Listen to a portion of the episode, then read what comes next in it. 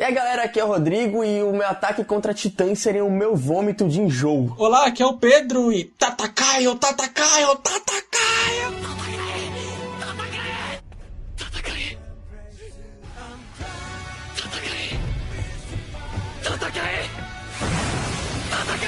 Bom, galera, essa versão desse papo é mais um papo que nós reeditamos uh, do canal antigo. Existia coisas a ser aproveitada nele, então a gente só editou, deu uma melhoradazinha no áudio. Ainda, o áudio ainda tá uma merda, só pra constar, tá? Mas uh, a gente deu uma melhoradinha ali, editou melhor e colocamos aí nossas impressões sobre o anime de Shingeki no Kyojin. Então eu sei que muita gente lê o mangá, mas tente tirar um pouco do que vem pós anime, né? Segunda temporada tá vindo. Então vocês têm que relevar a qualidade, a nossa superficialidade em abordar o tema e até nossas pronúncias e tal, já que a gente fala, porque é um vídeo muito antigo, antes do canal ter um formato. Então vocês, por favor, relevem. O interessante é que a gente falou, olha, dá para reusar o papo do Shingeki, porque a gente pode, né, Rodrigo, fazer uma uma errata, acrescentar quando a gente vai falar, fazer um papo anime da segunda Sim, temporada, né? Então... É, é, foi algo que caiu muito bem, porque a segunda temporada vem lançar agora, agora na, na, próxima temporada, então a gente pode muito bem fazer uma segunda, um segundo papo anime já acrescentando o primeiro e melhorando já no segundo também. Assistam o vídeo, comentem a opinião de vocês. Vamos lá! E não se esqueçam do podcast.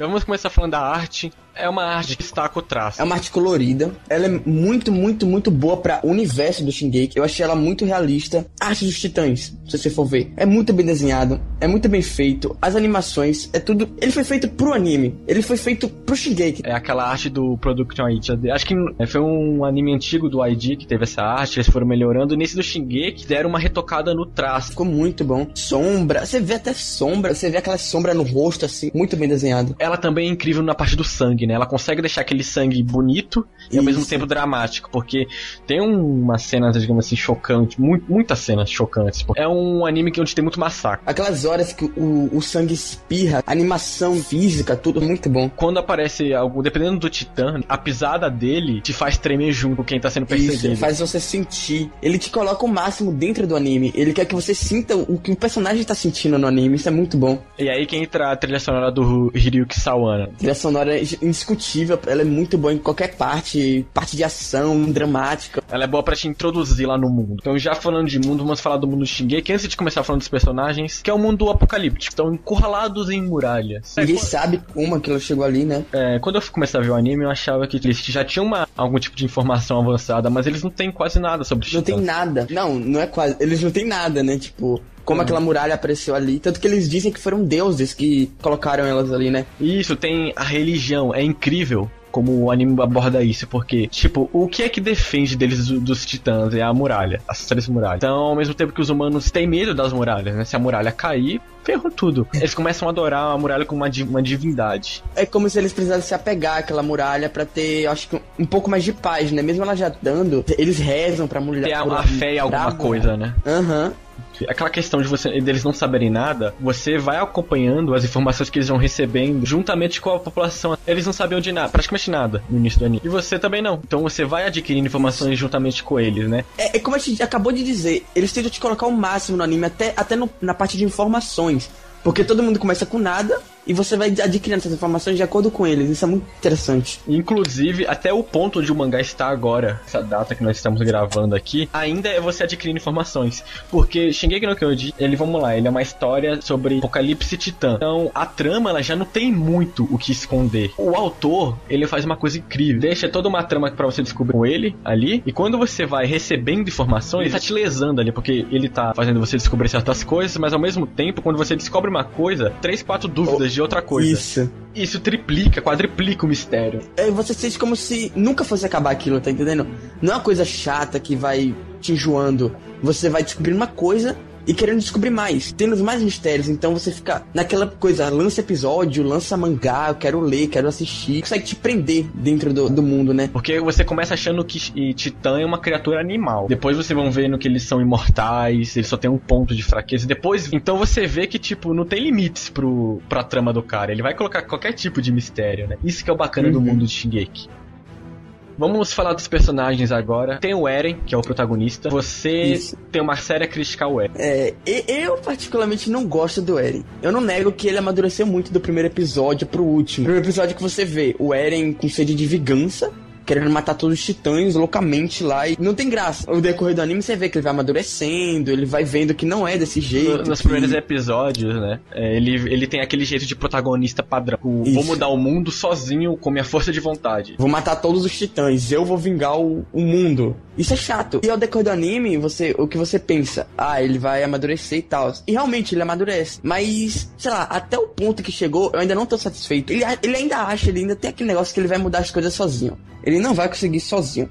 Ninguém consegue as coisas sozinho. Sei lá, eu ainda acho que tem muito que ele aprender e muito que vivenciar para ele, sei lá, ele se tornar um, um bom explorador. É essa a palavra dele já? Um bom soldado, né? Porque Isso. Ele, ele não tá ajudando só a tropa de exploração, ele tá ajudando a, a humanidade. humanidade. em si. O Eren ele vai ser útil para a humanidade não como soldado, não como um carinha que mata a Tita pelas costas. Que isso entra na área de spoilers que a gente não vai abordar agora. É, agora, sobre mim, o que, que eu acho do Eren? Eu concordo em parte com você com o início dele ser padrão, né? Aquele protagonista padrão. Mas aí você tem o desenvolvimento dele, porque uma coisa interessante de Shingeki, vários personagens ali, principalmente o Eren, ele é um protagonista falastrão que fala que vai mudar o mundo, mas a, a, história não é a favor dele. A história foge com a vida dele. E ele vê as pessoas em volta também se ferrando, porque quando ele entra lá pro centro de treinamento, é tipo, pô, meus companheiros, pô, gente, vamos matar os titãs aqui. E ele vai vendo que não é assim. Principalmente ele quando, aprende se fudendo, né? Quando tem um segundo, não, não, é, não chega a ser spoiler isso, acontece acho que no, que, no quinto episódio, quarto, e tem um segundo segundo ataque, é a muralha é, Rose, né? Tem o da Maria e depois tem o da Rose. Eles são novatos ali. Então, acostumado com aquilo, e a carnificina e tudo mais, porque o Eren, a primeira vez que ele viu uma carnificina, que foi o ataque à muralha Maria, ele viu de um olhar, digamos, civil. E dessa vez. E agora ele, ele tá no olhar soldado. É, olhar soldado. Tanto que mais pra frente tem aquela cena, né? As criancinhas vendo ele na, com a tropa toda fracassada, né? Eu não vou entrar muito porque é spoiler, mas você vê ali o Eren se vendo né? Então era assim que eles me viam quando eu olhava para eles quando eu era pequeno, para a tropa de exploração, né? Porque todo mundo vê a tropa de exploração como algo inútil, até a muralha Maria ser quebrada. A gente vai falar mais da, da, da polícia, das três polícias, mais pra uhum. frente. Interessante no Eren, eu acho que ele amadurece bem, que ele vai vendo que não é só gritar que ele vai mudar um, que ele não é tão importante assim. Porque quando ele consegue, digamos, algo especial, que ele vira assim, algo especial para a humanidade, as pessoas falam isso para ele, o Jan fala isso para ele. Cara, você é um, um jossa, ninguém tá nem aí pra você. As pessoas só botam fé em você, tirando a Mikasa e o Armin adoram ele condicionalmente, as pessoas só estão botando fé em você porque você é a única opção. Ninguém, é. ninguém quer botar fé em você porque você é legal ou porque você vai matar os titãs. A trama a história, ela ferra com a vida do Eren, para ele aprender. Agora tem, tem, a Mikasa, sinceramente, podem me chegar. Eu acho a Mikasa muito vaga. Eu não sei você, Rodrigo, mas ela só tem aquela ideologia vou proteger o Eren porque o Eren é minha família. E todo mundo sabe que ela gosta do Eren como algo além de família. Ela ali, cara, ela só tá vivendo para proteger o Eren. O, os primeiros episódios que ela diz, Eren, você não, não vai entrar na tropa de exploração.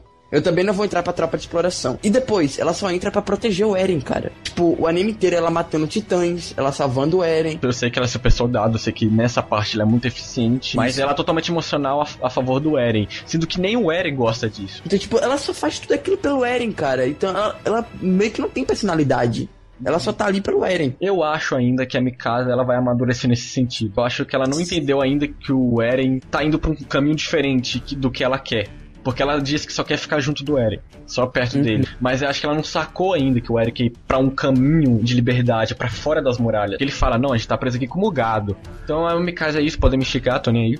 E o Armin, que para mim, dos três, é o melhor. É o melhor. personagem. Eu concordo, porque minha, minha, minha pior crítica do Eren foi que ele é esquentadinho e que ele bate tudo que vê pela frente. E o Armin dos três é o mais estratégico, né? Ele é a cabeça ali, o- a cabeça da humanidade ali, né? Ele, Ele, ele tem as estratégias dele que muitas vezes supera, tipo, da Mikasa, que é só matar. Isso, porrada. A estratégia dele supera a porrada, entendeu? Ele é muito importante. Pra mim, ele é um dos personagens mais importantes do, do anime, porque se ele morrer ali. Pena que os fãs não valorizam muito ele, né? Mas ninguém quer ser o Armin porque ele é covarde. Só que ninguém lembra que se estivesse na pele da população ali, da muralha, todo mundo seria igual o Armin, covardão. Porque até Pois os é. soldados das três forças são covardes, a maioria. Tem o Jan. Eu acho até dependendo do ponto de vista de cada um, ele é até melhor que o Armin. Ele tem um espírito de liderança muito. Tem o a Sasha, Sasha não tem o que falar. Todas as outras pessoas que têm importância na trama é tudo spoiler. Então vamos falar das três forças: polícia militar, tropas de exploração, o exército estacionário, enfim, as funções dessa polícia, né, que entra no, no sistema político de Shigeki no Kyojin. A tropa de exploração ela é mais preparada para enfrentar titãs porque ela sai da muralha, ela pratica, ela tá ativa. A polícia militar, por exemplo, que fica lá no interior, ela é uma tropa que não pratica com o titã, então os caras são preguiçosos, mostra isso num episódio que eles bebem, eles Uhum. ficam parados. A própria estacionária é assim, só que a estacionária é muito variada, porque ela tem maior contingente, né? A policial, ela sabe o que fazer, mas não sabe como fazer. Tipo, na hora, como eles não têm prática, eles ficam com medo. É como eu disse na review, é, é como estudar. Se você não praticar, você nunca vai saber. Então, eles fazem aquilo lá e depois ficam vagabundeando. Aí quando dá de cara com o Titã, como no primeiro episódio, o cara caga. Não tem prática. E você vê que no primeiro episódio, a polícia estacionária, é a polícia estacionária no primeiro episódio, preparados pros titãs, na segunda invasão eles estão um pouco mais. A polícia militar, então, tem os caras de elite, mas os caras estão lá parados. A população, tipo, no primeiro episódio, ela odeia a tropa de exploração. Porque Eles saem da muralha, eles veem como sair da muralha algo pecado, necessário. Então aqui. Até porque eles nunca voltam com algo, né? Então, pra eles é sempre em vão. Você vê como a situação muda depois que eles perdem a Muralha Maria. Uma esperança de recuperar a Muralha Maria. A história, ela é chocante. Por mais Uhum. que ela não, não mate tanto os personagens principais, ela castiga muito eles, né? Você não pode se apegar a um personagem que ele vai morrer. Geralmente, em animes assim, o protagonista sempre está vivo. Mas o que acontece no Shingeki é como o Pedro disse, eles castigam. Às vezes é pior você ver seu personagem favorito morrer do que ele sofrer, cara. A gente vai entrar na área de spoilers, então até a partir daqui, gente, é spoiler.